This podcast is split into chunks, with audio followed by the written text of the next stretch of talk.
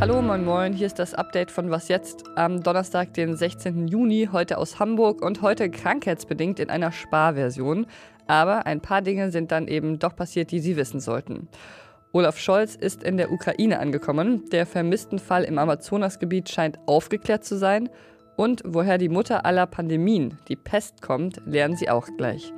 Ich bin Pia Rauschenberger und der Redaktionsschluss für diesen Podcast war heute ausnahmsweise um 16.30 Uhr.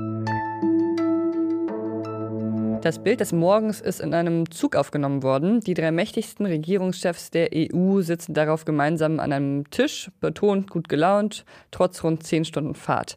Italiens Ministerpräsident Mario Draghi, Frankreichs Präsident Emmanuel Macron und Bundeskanzler Olaf Scholz auf ihrem Weg nach Kiew. Wir wollen aber nicht nur Solidarität demonstrieren, sondern auch versichern, dass die Hilfe, die wir organisieren, finanziell, humanitär, aber auch wenn es um Waffen geht, fortgesetzt werden wird und dass wir sie so lange fortsetzen werden, wie das nötig ist für den Unabhängigkeitskampf der Ukraine. Gemeinsam sind sie nach ihrer Ankunft nach Irpin gereist. Das ist einer der Kiewer Vororte, die stark von den russischen Angriffen getroffen worden waren, inklusive vieler ziviler Opfer. Dort hat der Bundeskanzler gesagt, eine ganze Stadt zerstört worden, in der überhaupt keine militärischen Infrastrukturen waren. Und das sagt sehr viel aus über die Brutalität des russischen Angriffskriegs der einfach auf Zerstörung und Eroberung aus ist. Olaf Scholz hatte immer betont, dass er nicht für einen reinen Fototermin in die Ukraine reisen wolle, sondern nur, wenn es Handfestes zu besprechen gebe. Am Nachmittag sind Scholz, Macron und Draghi dann mit Rumäniens Präsident Klaus Johannes und natürlich auch mit dem ukrainischen Präsidenten Volodymyr Zelensky zusammengekommen. Bei einer Pressekonferenz danach hat sich der Bundeskanzler dann dafür stark gemacht, dass die Ukraine und die Nachbarrepublik Moldau den Status von EU-Beitrittskandidaten bekommen. Die Ukraine gehört zur europäischen Familie, hat er gesagt. Und es ist eine Frage der europäischen Glaubwürdigkeit, dass wir gegenüber den Staaten des westlichen Balkan, die sich seit Jahren schon auf diesem Weg befinden, nun endlich unsere Versprechen einlösen, jetzt und konkret.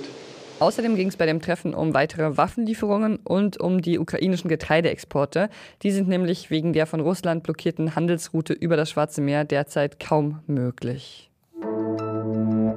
In den vergangenen Tagen hat ein Suchtrupp einen abgelegenen Teil des Amazonas-Regenwalds durchkämmt. Vertreter indigener Völker, JournalistInnen und die brasilianische Polizei waren gemeinsam auf der Suche nach dem vermissten Reporter Dom Phillips und dem indigenen Experten Bruno Araujo Pereira. Jetzt geht die Polizei davon aus, dass beide tot sind. Ein Tatverdächtiger hat ausgesagt, dass er beide erschossen habe und die Ermittler zu einem Grab geführt. Das liegt wenige Kilometer entfernt von dem Ort, an dem der Suchtrupp kürzlich persönliche Gegenstände der beiden gefunden hatte. Die Leichen sind zwar noch nicht endgültig identifiziert, aber die Ermittler gehen aufgrund der Indizien davon aus, dass es Phillips und Pereira sind. Das Motiv der mutmaßlichen Täter ist bislang auch noch nicht bekannt. Phillips und Pereira waren aber schon länger Bedrohungen und Anfeindungen ausgesetzt. Sie hatten zur Ausbeutung des Regenwalds durch Goldgräber, Wilderer und Drogenbanden und über Gewalt gegen Indigene recherchiert. Was noch? Woher genau das Coronavirus kam, das sich in den vergangenen zwei Jahren auf der Welt ausgebreitet hat, ist bekanntlich noch nicht endgültig geklärt. Dass das bislang auch für die große Pest aus dem 14. Jahrhundert gegolten hat, das war mir aber nicht so klar. Jetzt, sieben Jahrhunderte später, hat sich das offenbar geändert. Forschende des Max-Planck-Instituts für evolutionäre Anthropologie in Leipzig und der Uni Tübingen glauben nämlich, dass sie den Ursprungsort der Pest gefunden haben. Es soll das Chu-Tal im heutigen Kirgistan sein. Hinweise darauf gab es schon länger. Bei Ausgrabungen wurden zahlreiche Grabsteine aus den Jahren 1337 bis 1339 gefunden. Das war etwa zehn Jahre vor dem großen Ausbruch in Europa. Darauf steht jeweils das Wort Maftana, was PhilologInnen mit großes Sterben oder Pest übersetzen.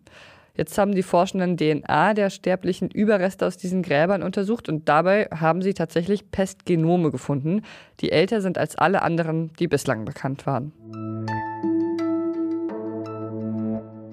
Und das war's mit der Kurzversion des Updates von Was jetzt. Sie können uns aber trotzdem lange E-Mails schreiben an wasjetzt.zeit.de. Und morgen früh können Sie mir hier wieder zuhören. Dann geht es um einen möglichen EU-Beitritt der Ukraine.